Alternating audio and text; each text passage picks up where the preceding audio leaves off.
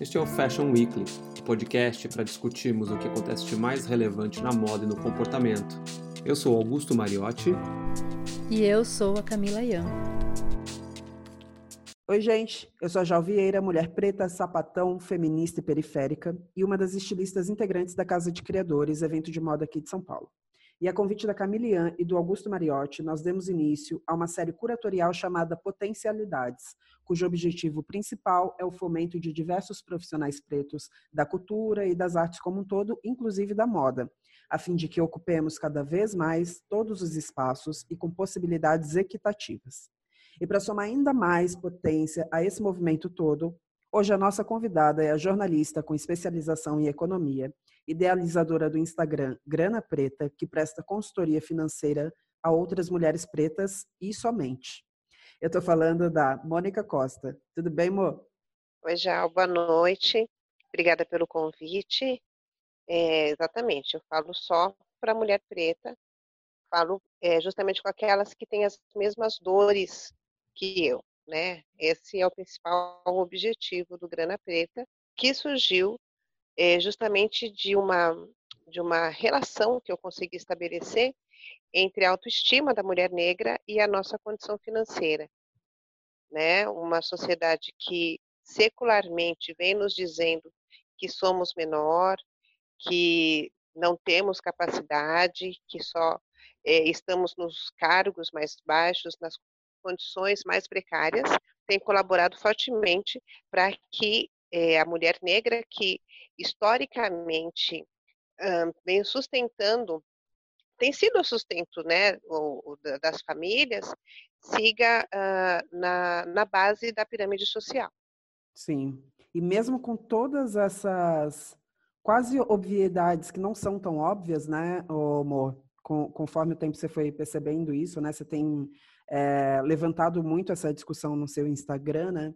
Apesar de parecer óbvio, não é, e é uma das perguntas que mais te fazem, né? Do porquê de fazer, de prestar consultoria financeira somente a mulher preta. E é uma questão histórica, basicamente, né? Pois é. é eu, quando comecei a fazer esse trabalho, já, e comecei a comentar com as pessoas ao meu redor, porque eu aprendo nesse primeiro momento, quando eu precisei fazer as minhas especializações, eu estou num mundo totalmente branco, né? São essas as mulheres que estão nesses espaços, que já têm ciência de que a educação financeira é fundamental para a realização dos seus sonhos. Então, quando eu chego nesses lugares e começo a dizer que eu, tô, que eu estou me preparando para atender um determinado público, é, parece muito é, irônico, mas eu acredito que seja mesmo um, um resquício dessa sociedade hipócrita que a gente vive e que vive defendendo a democracia racial, é, a pergunta mais comum que eu ouço é: mas por que só a mulher preta? Como se nós, historicamente, estivéssemos inseridas em todas as oportunidades desde que nossas ancestrais foram sequestradas de África, né? É, então, quando eu ouvia essas questões, eu dizia, meu Deus, mas essas pessoas não têm nenhuma noção de história. Será que eu vou, eu vou ter que explicar para ela que é, o processo é, de abolição, que foi uma grande mentira, uh, tem menos de 150 anos, e que as sociedades e que, que a população negra, depois de ser cuspida né, pelos seus exploradores, ficou durante muitos anos sem ter acesso à terra, à educação é, e especialmente a emprego. Então eu ouvia essas questões e olhava para a cara das pessoas e dizia assim: é só para mulher preta porque naquele momento eu entendia meu, se essa pessoa não estudou não sou eu que vou perder meu tempo. Ela teve condições, se não fez isso, não sou eu que vou fazer. Mas, é, recentemente, eu achei que valia a pena trazer alguns números, que são números que eu tenho como base já. Eu trabalho muito em cima dessas, dessas estatísticas. E qual não foi minha surpresa ao perceber que nós, mulheres negras, nem sempre temos ciência do tamanho do buraco. Então, quando eu comecei a colocar uh, essas mensagens no Instagram mostrando a diferença de salário entre uma mulher preta e um homem branco, nós ganhamos, em média, 44% menos que um homem branco. É, nós somos responsáveis por mais de 40% dos lares, das casas é, nesse país. São quase 8 bilhões, 8 milhões de, de cidadãos que estão sob nossa responsabilidade. São mulheres pretas que levam sozinhas as casas, né? Muitas vezes, ou elas estão sozinhas porque foram uh, uh, o marido ou foi preso ou foi morto, ou esse homem não está mais ali por alguma outra situação, ou ela também sustenta este homem. Então, é, quando as meninas começaram a ver esses números, para minha surpresa, elas vieram me dizer, Mônica, eu não sabia que eu precisava também tanto disso, não, não se percebia como um, um número nessa estatística. Então, é, eu entendo que falar sobre educação financeira para a mulher preta, ela é fundamental, inclusive, para saúde econômica, para o equilíbrio econômico do país, porque nós somos a maior parte da população, somos 60 milhões de pessoas. A gente é um número maior que mulheres brancas, que homens pretos e que homens brancos. E se a gente não tiver algum equilíbrio financeiro, se a gente não souber lidar com esse dinheiro e, e educar os nossos filhos acima de tudo, esse cenário que a gente vivencia hoje de extrema miséria vai se perpetuar e nós, os nossos filhos e os nossos futuros herdeiros serão os maiores prejudicados. E quando você fala de, de termos uma estrutura financeira, ela vem aliada ao que você logo disse no início, que é também ter uma estrutura emocional, que é a primeira coisa que é podada na mulher preta, né? É, é, essa autoestima, a gente aprende que o nosso trabalho, ele só serve até determinado momento, né? É, eu acho que a gente tem visto um boom muito grande nesse momento, é, trazendo um pouco para o cenário atual, que é toda essa movimentação de fomentação das pessoas pretas, mas ainda assim a maioria das pessoas pretas também só são chamadas para falar sobre racismo, né? Como se as nossas potencialidades se resumissem somente a esse tipo de fala. É, eu queria que você falasse um pouco sobre isso. Exatamente, já. Então, é, é, o outro ponto dessa, dessa história, né, o outro lado dessa história é justamente entender como uh, que nós, que historicamente sustentamos as famílias, que sempre tivemos essa garra, essa força, é, somos mantidas nessa base, né? Como é que nós continuamos com os piores empregos, nas piores condições? É, o que que, que que sustenta essa, essa questão. Então, a gente, é, historicamente, quando eu fui fazer as minhas pesquisas, primeiro, que você não vai encontrar um único livro que retrate a mulher preta como essa mulher que nós conhecemos, que é essa mulher que eu conheci através da minha avó, que é essa mulher que ela me contava, por exemplo, da avó dela, que foi uma preta escrava, que foi caçada como bicho. E que, apesar disso, de ter sido violentada pelos seus exploradores, criou todos os filhos, trouxe sustento para todos eles e criou todos eles com dignidade. É, essa mulher você não vai encontrar nos livros, você vai encontrar sempre é, a mulher preta, ou ela é um objeto sexual, então ela é aquela mucama gostosa, que está ali só para servir o seu senhor, ou ela é a mulher raivosa, aquela que tem muito ódio e que vai é, matar todo mundo. Só existem esses dois extremos. E esses dois extremos, eles não constroem uma personalidade.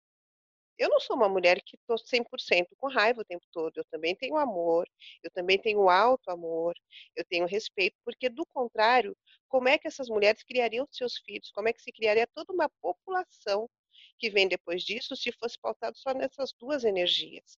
né? Uma que é a libido, ou você é devassa e você só está pensando em sexo e você só, só é um, um, objeto sexual, então você não pensa, você só dá prazer, ou você está com muita raiva, né? São os dois extremos. E aí, nessa, nessas, nessas pesquisas, eu nunca encontrava essa mulher e comecei a pesquisar junto dos nossos, as, a, a, as teses né, de mulheres pretas que você começa a ver, essa questão e comecei a pesquisar mesmo nos comerciais, nas propagandas, no material de história que a gente tem mais fresco. E ali, essa mulher é retratada dessa forma sempre. E olhando para a minha própria história e olhando para as mulheres que eu conheço, eu comecei a perceber que esses valores que a gente carrega tão fortemente, que é o valor da proteção, que é o valor de mostrar para o seu filho o quanto ele é importante, o quanto ele é bom, o quanto ele é poderoso, que eu aprendi com a minha mãe, esses valores eles não são repassados em nenhum livro, em nenhum comercial, nenhuma novela coloca a mulher preta como uma mulher amorosa. Ou ela é, é a ama de leite que faz isso pelo filho, pelo pelo menino branco que ela é obrigada a criar, não pelo seu próprio filho, né? Então essas questões foram me levando para esse lugar. E eu percebi que somente quando a gente se reconhecer como a potência que somos, no sentido de entender o quanto a gente é bonita, o quanto a gente é inteligente, o quanto a gente é capaz, e aí olhando para as nossas próprias histórias, como é que é, as, as mulheres escravizadas é, se viravam, né? Se a gente pega, por exemplo, a história das pretas de ganho, que eu acho que é muito, que é muito emblemático você imaginar uma mulher que foi separada da tua família, que tem sido explorada desde que nasceu e que em determinado momento é, é obrigada a ir para a rua para vender produtos para sustentar aquele homem que a explora há muitos anos, aquela família branca que está explorando. E nesse meio de caminho, nessa estrutura, ela tem a inteligência de dizer: eu vou produzir, vou salvar parte desse dinheiro. Os livros vão dizer que ela roubou. Mas você rouba o que é fruto do seu próprio trabalho? Eu acho que não, né? Na verdade, ela era roubada o tempo todo e os livros jamais dizem isso.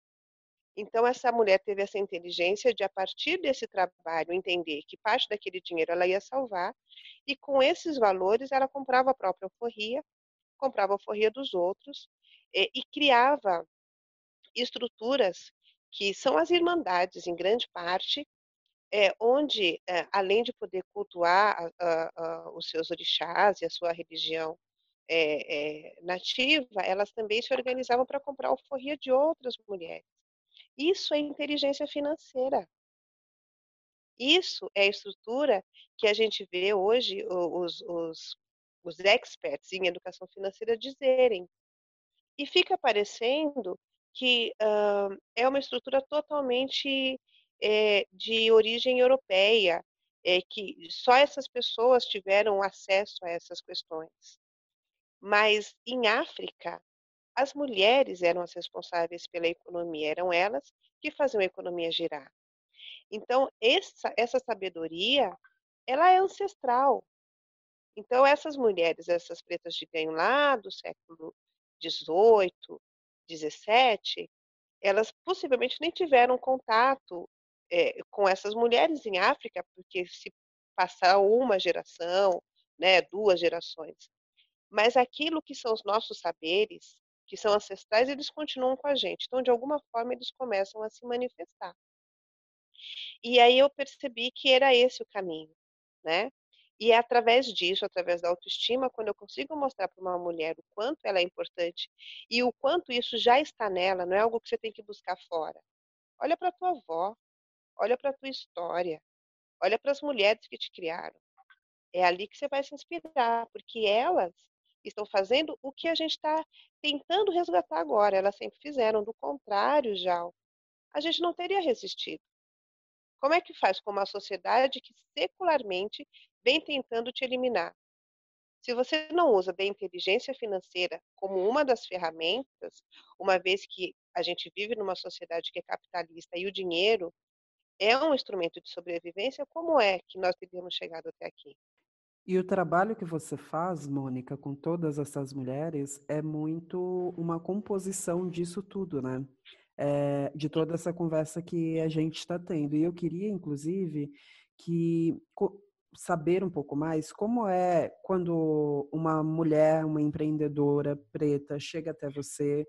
É, normalmente eu imagino que a, a o primeiro ponto ali a se trabalhar seja a autoestima, porque provavelmente essa mulher ela chega não acreditando nessas potencialidades, na, na possibilidade de que ela mereça o dinheiro que ela está conseguindo ou que ela quer conseguir, enfim.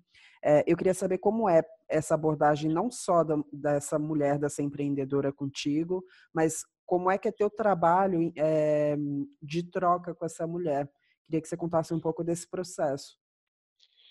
Então, já eu costumo dizer que é, a questão da autoestima é uma estratégia de resistência. Porque eu acredito que um dos instrumentos que são usados para nos minar é quando eles nos convencem de que a gente não vale nada. Se você não é importante, se você não é inteligente, se você não é capaz, para que, que você vai se esforçar? Para que, que você vai querer melhor, não é? Então, essa é, é, é uma coisa que a gente sempre troca. A mulher que empreende, ela naturalmente é, já é, usou de muita coragem para chegar até aquele lugar. Né? Muitas ainda empreendem por uma questão de subsistência mesmo. Mas, mesmo assim, o ato de empreender, de, de produzir algo, de buscar algo e oferecer isso ao mercado para garantir o seu sustento, é um ato de coragem. Então, a primeira coisa que a gente trabalha é justamente isso. Olha só, você acredita no seu próprio potencial, embora talvez você nem saiba disso. Mas só acreditando no próprio potencial é que você foi capaz de tomar essa decisão e de iniciar esse processo, de começar esse negócio. E a outra coisa que a gente, que eu gosto muito de frisar nessas questões, é justamente o pertencimento. Então, é, o pertencimento ele vem quando você percebe que aquelas características, aquelas qualidades são inatas. É, o que acontece muito geralmente quando a gente vai para o mercado ou quando a gente vai para um Sebrae da vida, por exemplo, é que os caras que estão lá, eles começam a te dizer que você precisa buscar qualidades, características que você não tem. Você vai ter que desenvolver habilidades. Você tem que ter a habilidade de, de, aprender a correr risco, você tem que ter a habilidade de saber negociar, você tem que ter a habilidade de saber é, uh, dividir aquilo que você está construindo. E, e quando eu venho conversar com essas mulheres, eu lembro para elas que essas habilidades já estão na gente. O que, que é mais arriscado do que viver com salário mínimo nesse país? O que, que é mais arriscado do que criar dois filhos no Campo Limpo, no Capão Redondo, no, no, na freguesia do UOL? O que, que é mais arriscado? Então, noção de risco a gente já tem. A gente sabe muito bem quanto dói perder. Então, quando você começa o negócio, se você já conhece aquela dor, bom, eu sei como é perder agora, a gente vai experimentar o que é ganhar, certo? A gente vai experimentar o outro lado desse processo. Então, é, o trabalho que eu tenho com elas é justamente essa. Primeiro, você vai entender que o que você está fazendo tem muito valor, porque ele é fruto do seu esforço, da sua competência, da sua criatividade. Então, isso aqui é muito importante, muito importante. Isso não é uma coisinha, isso não é um trabalho, não é um bico. Isso é uma coisa importante porque é fruto de quem você é. E por isso, ele vai ter que ter um valor que esteja à altura da sua importância. Essa é uma outra característica que a gente, é, em função da nossa baixa autoestima, as pessoas têm muita dificuldade em oferecer seu serviço já. Sim, precificar, sempre... eu acho que precificar é a minha maior dificuldade, por exemplo, na minha Sim. marca. Precificar, é. eu tenho medo de colocar um valor é, que as pessoas não queiram pagar, mas eu sei que às vezes aquele valor que eu coloquei é até abaixo do, do que vale o meu trabalho, mas ainda assim eu tenho medo porque já é o, acesso dessas pessoas à minha marca já é limitado não porque é difícil chegar até mim, mas é difícil as pessoas olharem para mim, olharem para minha marca, valorizarem o, o meu trabalho. Então, consequentemente, eu espelho isso, né? Porque a, a insegurança ela é ainda maior. Porque quando essas pessoas chegam, elas já chegam tardiamente. Né? E aí, por medo de afastá-las, às vezes a gente coloca, é, acaba colocando o valor do nosso trabalho lá embaixo, só para não perder aquele cliente, né? É, tem essa questão e tem a questão também da estrutura econômica, né? Como nós sempre estivemos na base da pirâmide e sempre acessando os piores valores, a gente começa a imaginar que algo acima daquilo é inatingível. Afinal de contas, a gente nunca esteve naquele lugar. Então, existe uma questão mesmo de, é, de se sentir segura é, e confortável para você apresentar um outro valor. A outra coisa é que a gente precisa, e aí é importante que a gente troque mais, já, para quando a gente vai fazer qualquer negócio, e que você faça isso com aqueles seus pares. Né? Todo mundo que atua numa mesma área, vamos conversar um pouco. Olha, eu estou cobrando 100, você cobra quanto? Estou cobrando 80. Ah, mas fulana já está chegando no 150. Então, peraí, se estão pagando 150 é porque vale, né? Existe aí um valor de mercado, existe sempre um, um, uma base que a sociedade utiliza. A gente tem essa dificuldade porque, por exemplo, como o homem branco e a mulher branca trabalham em patamares mais altos, acessam valores mais altos, para eles é muito mais fácil cobrar um valor X mais Y. A gente que nunca esteve naquele lugar, a gente vai ter uma certa dificuldade, insegurança, o que é normal. Mas o que a gente precisa nesse processo, e o que eu tenho sugerido sempre, o que eu tenho feito, primeiro é buscar informação não ter medo de perguntar e de fuçar quanto é que fulano cobra. E o ideal é que a gente pergunte para quem é branco. Eu acho que essa também é uma atitude antirracista. Então, se você é um homem, uma mulher branca e que atua nos mais diversos setores, abre aí quanto é que você cobra, para que a gente possa ter uma média. Né? Dinheiro sempre foi um tabu, ninguém fala de dinheiro, ninguém diz quanto ganha, né? Parece vergonhoso. Mas não existe problema nenhum né? Para que a gente possa, inclusive, essa é uma estratégia que vem sendo usada há muito tempo e que tem nos prejudicado sobremaneira, porque muitas de nós desenvolve trabalhos incríveis em ambientes onde tem um homem branco e pelo qual pagam para ele o dobro do que pagam para a gente. Como a gente não tem acesso a esses valores, você vai e faz, né? Mas precificar o nosso produto, o nosso trabalho, os nossos processos, eles precisam, primeiro, dessa troca e, segundo, de uma segurança. A gente está falando também de energia, já. Então, você veja, talvez todos nós já tenhamos ouvido. Se você tem medo, você está passando numa rua e tem um cachorro, e você sente medo do cachorro, é justamente em você que ele vem, porque as nossas energias são perceptíveis. Então, quando você vai fechar um negócio e você está com medo de oferecer o seu produto por um valor maior, a pessoa do outro lado percebe isso. E aí, claro, que não, não é uma linguagem né, subjetiva, mas se você não está seguro para oferecer seu produto por um valor maior, a pessoa não vai se sentir segura para pagar um valor maior por isso. Então aí vai muito trabalho de, de autoconhecimento, de autoaceitação, de autoamor, sabe? Eu valorizo meu trabalho, eu sei que isso é importante, eu entendo quanto eu investi para chegar até aqui para produzir esse, esse material. Isso tem muito a ver com a gente já. A gente vive numa sociedade que é extremamente racista e machista e tem todas essas questões. Mas se a gente não começa essa mudança a partir de nós mesmas, mudando esses conceitos que se tem sobre nós, a gente não consegue fazer a mudança que a gente quer fazer na, no, no, na sociedade à nossa volta. Então, é um processo interno, a princípio, que você começa a exteriorizar. Né? Tem aquela coisa das pessoas dizerem, nossa, você está diferente. Quando a gente está mais segura, quando a gente se sente mais bonita, quando a gente se sente mais valorizada. E isso é uma coisa que mesmo transborda. Então, isso está muito nessa questão da energia.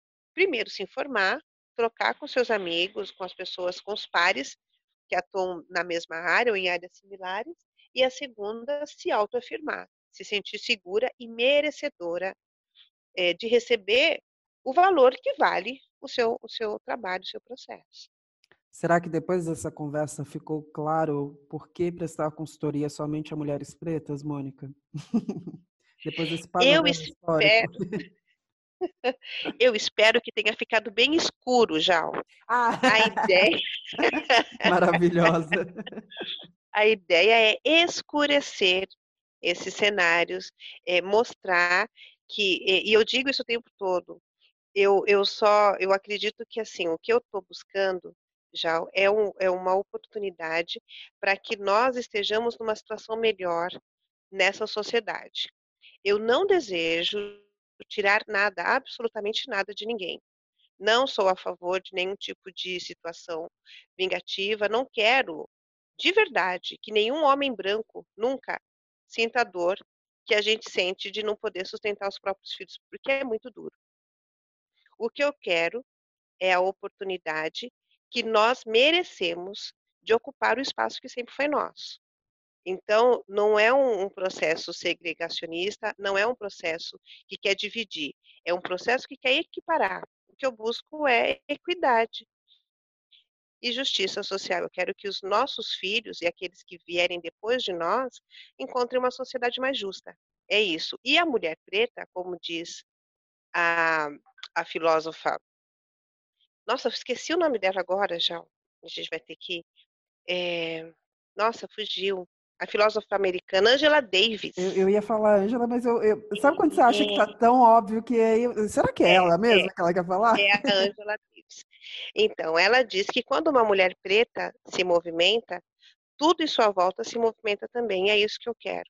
Eu quero que a gente se movimente para um lugar onde todo mundo possa ser o que quiser ser, que possa é, explorar seus talentos, que possa alcançar os seus objetivos, independente do gênero, independente da escolha sexual, independente da cor.